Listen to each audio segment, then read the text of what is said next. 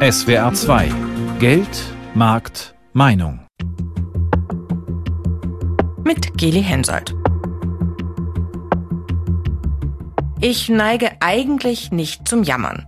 Aber gerade bin ich doch ab und zu in Krisenstimmung. Ich frage mich, wie es weitergeht. Und was noch alles auf uns zukommt. Auf mich, auf meine Familie, meine Kinder. Und da bin ich nicht die Einzige. In vielen Familien ist die Stimmung gerade ähnlich. Das merke ich im Freundeskreis und das zeigt auch die kleine Umfrage, die ich vor einem Stuttgarter Freibad gemacht habe. Mir macht es gerade Sorgen, dass in der Ukraine Krieg ist. Die meisten Sorgen macht uns mit Sicherheit die Entwicklung von unseren äh, Gaspreisen. Und wir sparen vor. Was wir nicht machen können, ist mit drei Pullis und Decken im kalten Zimmer sitzen. Die Kinder brauchen es warm. Ich glaube, man muss davon ausgehen, dass es sich eher noch mehr zuspitzt. Beim Einkaufen merkt man es, finde ich, dass es einfach deutlich teurer geworden ist für eine Familie. Was echt ein Problem wird, sind, glaube ich, die ganzen Kosten jetzt. Ähm, Handwerker sind teurer, Baukosten sind teurer. Miete haben wir jetzt noch Glück, da haben wir einen alten Vertrag. Wir wären wir jetzt auf der Suche, wäre das eine Wahnsinnsbelastung. Wir haben ein Problem mit Betreuungszeiten. Also wir müssen die Kinder gerade täglich um 1 Uhr abholen, weil wir so wenig Personal haben, dass die Betreuungszeit nicht eingehalten werden kann bis um 4. Da kommt gerade einiges zusammen für die Generation Family. Der Krieg in der Ukraine, der uns alle belastet und dessen Folgen wir ja auch alle zu spüren bekommen. Energie ist teurer geworden und wird wohl noch teurer werden. Lebensmittel auch. Und weil die Zinsen steigen, gibt es viele, die sich auf einmal keine Immobilie mehr leisten können. Ja, und wenn Eltern dann noch Arbeitszeit reduzieren müssen, weil die Kita wegen Personalmangels früher schließt, dann fehlt auch noch Geld in der Familienkasse. Was die aktuelle Krise, kommen auch einige Krisen eigentlich zusammen, was das alles für Familien bedeutet, das schauen wir uns jetzt an.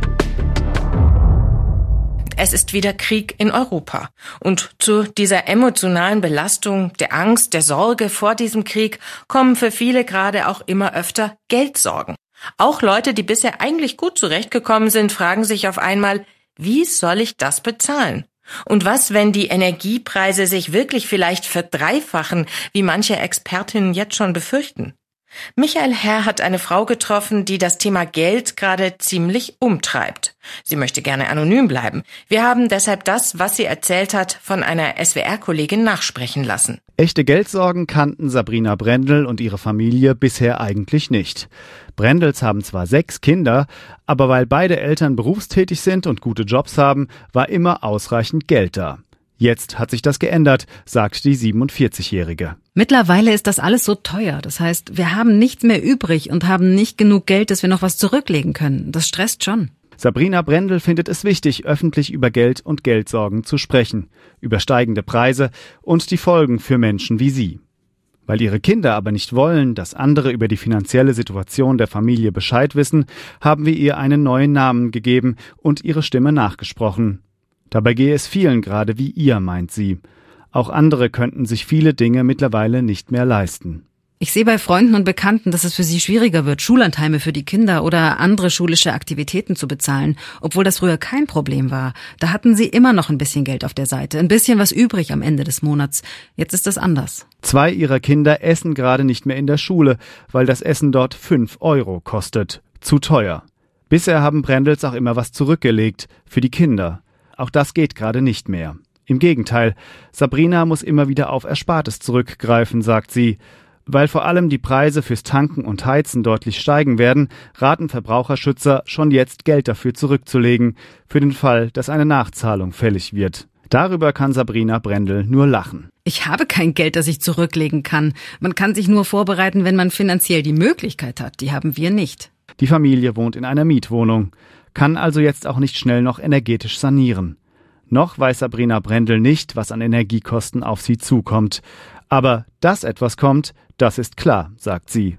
Was ihr aber vor allem Sorgen macht, dass bei immer mehr Menschen die Angst umgeht vor dem sozialen Abstieg. Das gab es früher nicht, dieses Angstgefühl, dieses Mangelgefühl. Man hat gewusst, arbeite hart und dann kannst du leben. Aber jetzt, du kannst arbeiten und trotzdem nicht durchkommen im Monat. Das ist kein gutes Gefühl. Ja, aber eins, das immer mehr Leute gerade kennenlernen. Die steigenden Preise, die hohe Inflation, das trifft gerade viele Familien. Dr. Silke Tober forscht für die gewerkschaftsnahe Hans-Böckler-Stiftung für das Institut für Makroökonomie und Konjunkturforschung, zum Beispiel über die Inflation. Hallo, Frau Tober. Ja, hallo Frau Hensoldt. alle spüren die Inflation im Moment natürlich, aber wie stark sind denn Familien momentan betroffen? So wie halt alle anderen auch oder doch irgendwie auch stärker? Also Familien sind stärker betroffen und zwar kann man allgemein sagen, dass von den aktuellen Preisschüben Haushalte mit geringem Einkommen am stärksten betroffen sind und darunter Familien mit Kindern. Und wie viel Geld haben Familien, wenn sie in diese Kategorie mit geringem Einkommen fallen? Also wir berechnen es auf Grundlage der Einkommens- und Verbrauchsstichprobe. Das war allerdings schon 2018. Und da wäre die vierköpfige Familie hätte ein geringes Einkommen, wenn sie mit einem Nettohaushaltseinkommen im Monat von 2000 bis 2600 Euro liegt. Und warum trifft die Inflation diese Gruppe jetzt stärker als andere? Das Problem ist nicht mal die Inflation insgesamt, sondern dass genau die Güter teurer werden, die einen besonders hohen Anteil am Warenkorb dieser Haushalte haben. Das ist einmal Haushaltsenergie, auf die man ja auch schlecht verzichten kann, auch wenn man ein bisschen sparen kann. Das sind Nahrungsmittel. Und bei Familien sind das auch Kraftstoffe. Man darf nicht vergessen, dass in Deutschland rund 80 Prozent des motorisierten Personenverkehrs über Pkw erfolgt. Und Familien benutzen Autos tendenziell sogar stärker.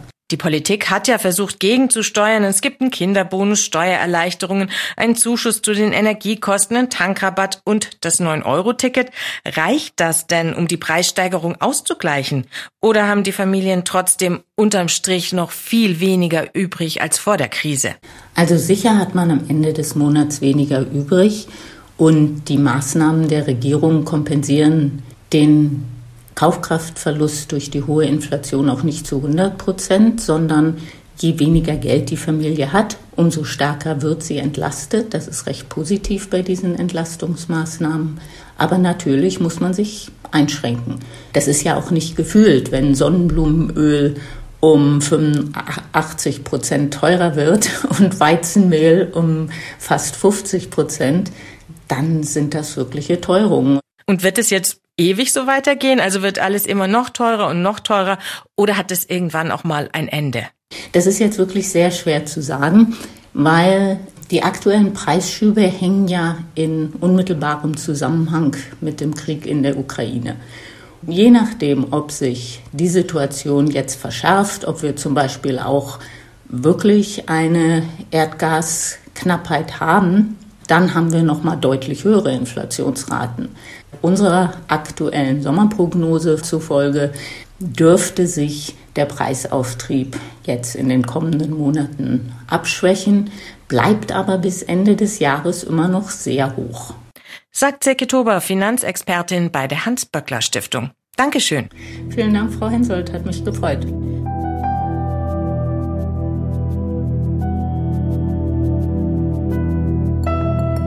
Nicht nur die Preise steigen, sondern, haben Sie vielleicht auch schon gemerkt, wenn Sie gerade eine Baufinanzierung brauchen, auch die Zinsen. Die Bauzinsen, die haben zugelegt von ein auf etwa drei Prozent. Dazu kommt, Bauen an sich wird auch teurer, weil Baumaterialien, Holz oder Beton zum Beispiel, eben auch teurer werden. Mein Kollege Wolfgang Brauer hat sich in einem Neubaugebiet in Rheinland-Pfalz angeschaut, was das alles für Familien bedeutet. Ja, wir stehen jetzt hier vor unserem Neubaugebiet Schneiderspfädchen, gucken jetzt gerade hier auf die Tafel, wo die Grundstückspreise und die Grundstücke angepriesen werden. Da müssen wir jetzt mal dem nächsten Ausverkaufsschild drüber kleben. Freut sich Tim Kohlei, der Ortsbürgermeister von Mandern im Hochwald. Die 900 Einwohnergemeinde in der Nähe von Saarburg hat ein Neubaugebiet ausgewiesen. Sieben Häuser stehen schon, zwölf weitere sollen folgen. Einerseits ist die Nachfrage nach Grundstücken in der kleinen Gemeinde groß. Viele junge Familien ziehen wegen der hohen Grundstückspreise in und um Trier aufs Land. Hier konnten sie mit Durchschnittseinkommen noch bauen. Andererseits haben die stark gestiegenen Baukosten mittlerweile vielen einen Strich durch die Rechnung gemacht. Julia Eisenring-Becker hatte noch Glück. Sie, ihr Mann und die zwei Kinder konnten vor ein paar Wochen in ihr neues Haus im Neubaugebiet in Mandern einziehen. Wir haben den Vertrag für das Haus unterschrieben 2020, bevor die ganze Baubranche so explodiert ist. Und äh, die Finanzierung haben wir halt auch rechtzeitig abschließen können, dass wir dann auch günstigere Zinsen uns nehmen konnten. Wenn die junge Familie die hohen Baukosten voll getroffen hätten, hätte sie sich das neue Fertighaus nicht mehr leisten können. Wir hätten jetzt müssten 800 Euro mehr im Monat bezahlen, wie wir jetzt bezahlen. Wir bezahlen äh, monatlich 1200 Euro ab. Und 2000 Euro im Monat abzuzahlen, das wäre zu viel gewesen für den Zimmermeister und seine Frau, die den Dorfladen führt. Andere Bauwillige haben ihren Bauplatz in Mandern deshalb schon zurückgegeben, sagt der Dorfbürgermeister. Wir müssten so fünf oder sechs gewesen sein. Die Gründe waren immer die gleichen. Die Gründe waren einfach die gestiegenen Baukosten. Und dann war man mal bei 100.000 mehr pro Haus plus alles andere, was aktuell noch passiert. Und dann kann eine Finanzierung ganz schnell mal platzen. Trotzdem konnte die Gemeinde die Grundstücke an andere Interessenten verkaufen, weil viele junge Familien händeringend Wohnungen und Häuser brauchen. Was für den ländlichen Raum wie dem Hunsrück gilt, gilt auch für die Großstädte. Familie Knot ist vor zwei Jahren in eine Genossenschaft eingetreten, um mit rund zwei Dutzend Genossen ein Holzhaus für zehn Parteien in Mannheim zu bauen. Wir als Familie hätten das nicht gepackt, ein eigenes Haus zu bauen. Trotzdem hatte das junge Paar, sie ist 38 Jahre alt, er 42, die Kinder zwei und fünf, auch große Bausorgen in den vergangenen Monaten. Ja, natürlich, das ist ja unser Geld, das ist unser Haus und wird unser Garten. Also da ist jede Entscheidung, die etwas teurer macht, nimmt man sich nicht leicht und jede Entscheidung, wo man merkt, es war zu teuer, ja, schmerzt halt schon, ne? Rund 30.000 Euro mehr als geplant musste Familie Knote bereits zusätzlich zuschießen, weil Bauen enorm teuer geworden ist. Und noch bevor wir die Holzgewerke vergeben hatten, war klar, der Holzpreis steigt gerade. Und zwar raketenartig. Dann ist der Betonpreis noch gestiegen. Der ist ja noch stärker gestiegen als der Holzpreis. Stahl ist gestiegen. Der Puffer, den wir hatten, der ist schon so gut wie weg, soweit ich weiß. Also mit den Gewerken, die wir jetzt überhaupt schon vergeben haben. Und das Haus steht ja noch nicht. Ne? Und was halt jetzt dazu kommt, ist die Handwerker zu kriegen. Also überhaupt jemanden, der einem ein Angebot macht. Und man hat halt nur eine Firma, die die Türen anbietet. Dann muss man das halt so nehmen, wie es ist. Das konnten sich aber nicht alle Teilnehmer an dem Genossenschaftshaus leisten. Abgesprungen sind drei Parteien, also drei Wohnungen sozusagen, und davon war bei zweien unter anderem das Geld mit ausschlaggebend. Also das war bei zwei der größte Punkt. Noch ist nicht klar, welche weiteren ungeplanten Kosten auf das junge Paar zukommen werden. Nächstes Jahr im Herbst, so hofft Petra Knote, will sie endlich in ihre neue Wohnung einziehen. Das ist aber dann mindestens ein halbes Jahr später als ursprünglich geplant.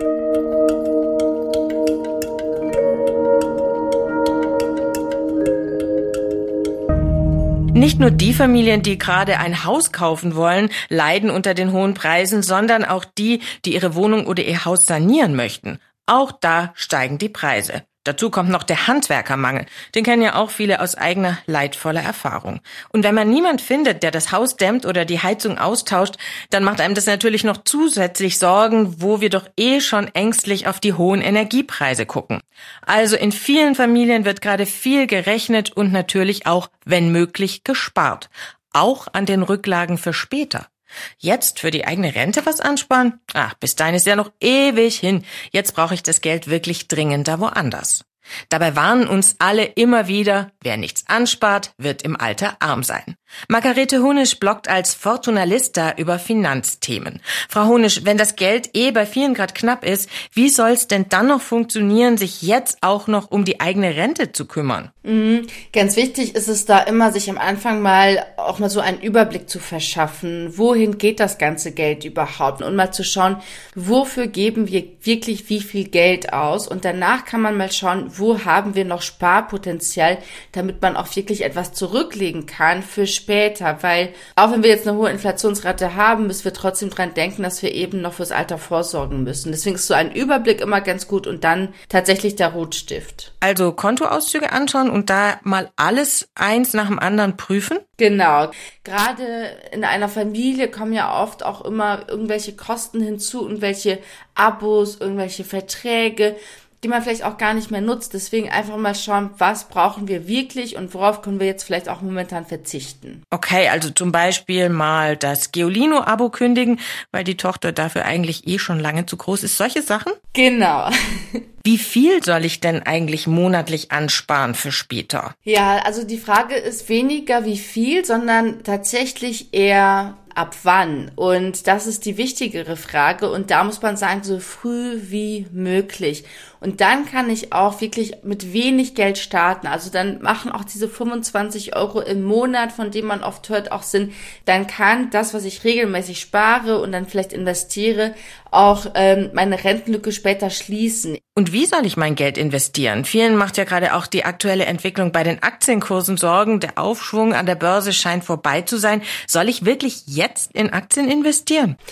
Also gerade jetzt sollte man die Zeit tatsächlich nutzen auch. Das, was wir jetzt gerade uns anschauen, das ist jetzt seit zehn Monaten, dass die Aktienkurse sinken oder sich auch teilweise nicht gut entwickeln. Aber da muss ich mir mal anschauen oder mal überlegen, ich investiere ja nicht für ein oder zwei Jahre, sondern wenn es um eine Altersvorsorge geht, dann sind das mindestens zehn, eher 20, vielleicht sogar 30 Jahre, die ich ja wirklich Zeit habe. Und wenn ich mir dann mal die letzten 30 Jahre vom DAX anschaue, dann kann man sehen, dass der DAX im Durchschnitt auf 30 Jahre betrachtet ungefähr 7, 7,5 Prozent im Jahr Rendite gemacht hat. Und natürlich, das ist ganz normal an der Börse, es gibt gute Phasen, es gibt schlechte Phasen. Jetzt ist eben gerade so eine schlechte Phase. Theoretisch kann ich jetzt aber auch sagen, jetzt nutze ich diesen Zeitpunkt und fange jetzt an und dann kann ich später wieder von dem Zuwachs profitieren. Die Meinung von Fortuna Lista, der Finanzbloggerin Margarete Hunisch. Herzlichen Dank. Sehr gerne. Damit das Geld reicht, auch wenn gerade die Preise in vielen Bereichen steigen und steigen, dann müssen in vielen Familien beide Eltern arbeiten und sind natürlich dann darauf angewiesen, dass es eine verlässliche Betreuung für ihre Kinder gibt. Aber genau das klappt an vielen Stellen momentan nicht. Weil Fachkräfte fehlen, müssen Kitas Öffnungszeiten reduzieren. Und die Eltern Arbeitszeit. Mein Kollege Alexander Winkler mit einem Beispiel. Mittwochnachmittag, 35 Grad. Peter Meichle sitzt in kurzer Hose, Tanktop und cooler Baseballmütze in seinem Hof in Reutlingen und beobachtet seine beiden vier- und sechsjährigen Söhne beim Trampolinspringen und Laufradfahren. Doch so sehr er die Zeit mit seinen Kindern sichtlich genießt, eigentlich sollten die beiden längst noch in der Kita sein. Wir haben ein Problem mit Betreuungszeiten. Oder genau genommen zwei Probleme. Denn nicht nur schließt die Kita derzeit dauerhaft bereits um 14 Uhr, statt wie eigentlich vertraglich vereinbart um 16 Uhr. Das andere ist eben, dass die Personaldecke so dünn ist, dass wir eigentlich immer auf Kohlen sitzen, weil wenn morgens die Nummer vom Kinderhaus auf dem Handy kommt, dann ist meistens nichts Gutes, weil dann heißt ja, dass der Krankenstand wieder so hoch ist, dass sie wieder schließen müssen. Das heißt, man hat halt keine Verlässlichkeit mehr in seinem Alltag. Die Situation erfordert viel Flexibilität von den Eltern, aber auch von ihren Arbeitgebern. Als Berufsschullehrer ist Peter Meichle durch seinen festen Stundenplan allerdings nur selten so flexibel. Das muss halt immer der einspringen, der die flexiblen Arbeitszeiten hat. Und das ist eben meine Frau. Die kann vom Homeoffice meiste machen und wenn die Kinder dann abends im Bett sind, dann holt sie das nach. Den Arbeitsumfang zu reduzieren ist für beide keine Option. Das Haus muss abbezahlt werden und auch ansonsten sollen vor allem die Kinder nicht zurückstecken müssen. So wie den Meichles geht es unzähligen Familien. Das beobachtet auch Klaus Mellinger, Vorstand der Landeselternvertretung baden-württembergischer Kindertageseinrichtungen.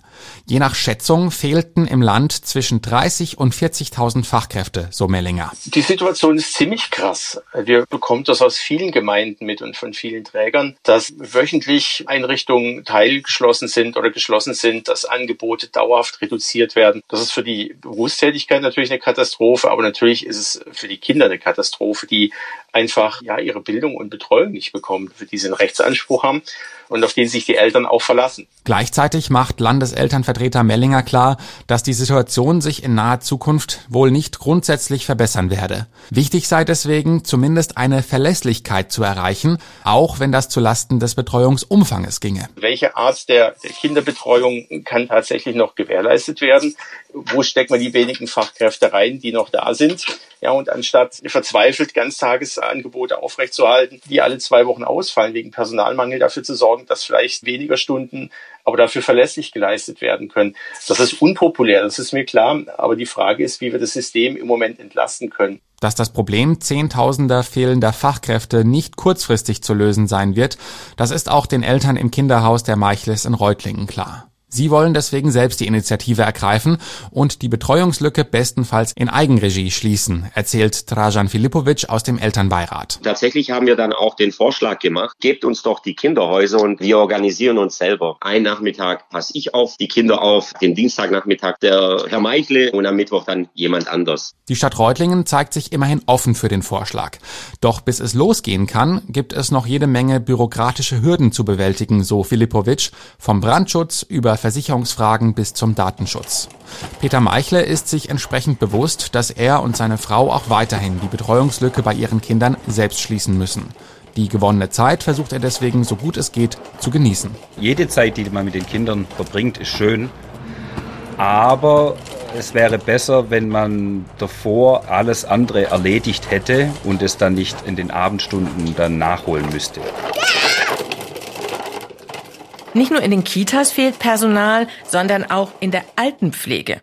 Und deshalb kann es passieren, dass ich mich, wenn meine Kinder aus dem Gröbsten raus sind, gleich mit dem nächsten Problem rumschlagen muss. Möglicherweise brauchen meine Eltern irgendwann Pflege oder Unterstützung. Und wer soll das dann übernehmen? Letztes Jahr gab es fast 18.000 offene Stellen für Altenpflegefachkräfte in Deutschland. Und weil von denen viele in den nächsten zehn Jahren in Ruhestand gehen, wird sich die Situation da nochmal verschärfen. Gabriele Hönes ist Pflegeexpertin bei der Diakonie. Hallo, Frau Hönes. Hallo. Was bedeutet denn dieser Mangel an Personal für alle die, die vielleicht für ihre Mutter, ihren Vater jetzt oder auch in naher oder ferner Zukunft Pflege oder Betreuung suchen und brauchen? Durch den Fachkraftmangel wird es nicht mehr möglich sein, dass es langfristig gesichert ist, dass jeder, der Pflege und Unterstützung braucht, die auch so bekommen wird, wie er sich, sich wünscht oder wie man sich das für die eigenen Angehörigen wünscht. Aber was heißt es ganz genau? Wird denn künftig noch irgendwie sichergestellt sein, dass ich einen Pflegeheimplatz bekomme, wenn ich einen brauche für meine Mutter, meinen Vater? Wir haben bereits jetzt schon ganz viele Mitarbeitende in der Pflege, die über 55 Jahre sind. Bis in zehn Jahren ist ein Drittel der Pflegemitarbeitenden nicht mehr im Beruf. Das muss man sich vorstellen. Das ist deutschlandweit so. Haben aber gleichzeitig einen demografischen Wandel mit mehr Pflegebedürftigen da lässt sich die Frage eigentlich relativ schnell und leicht beantworten.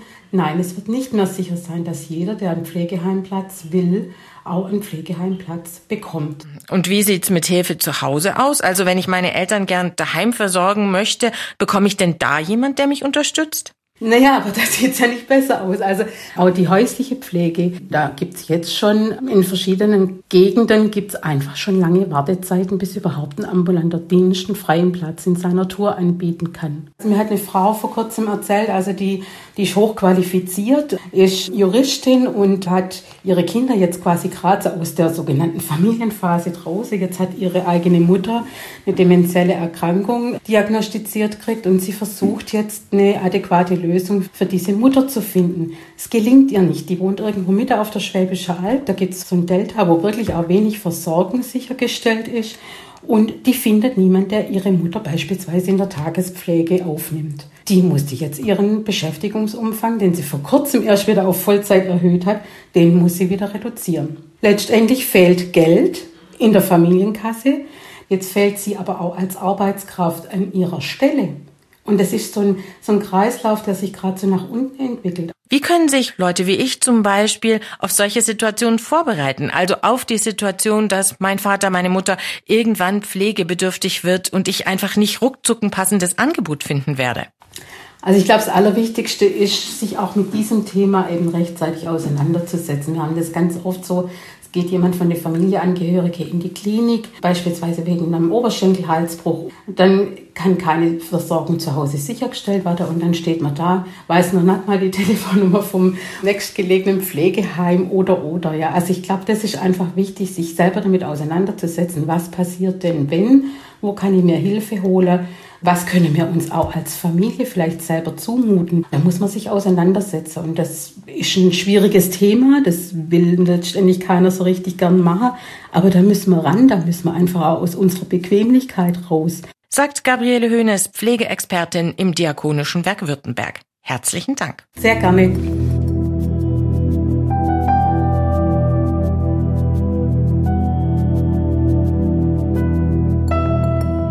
Wie umgehen mit den Krisen, die den Alltag von vielen Familien momentan belasten? Wie zurechtkommen mit weniger Geld? Und mit der Angst vor noch stärker steigenden Preisen? Was macht das mit mir, mit meinen Kindern und mit der Gesellschaft insgesamt? Fragen, die viele Familien momentan umtreiben.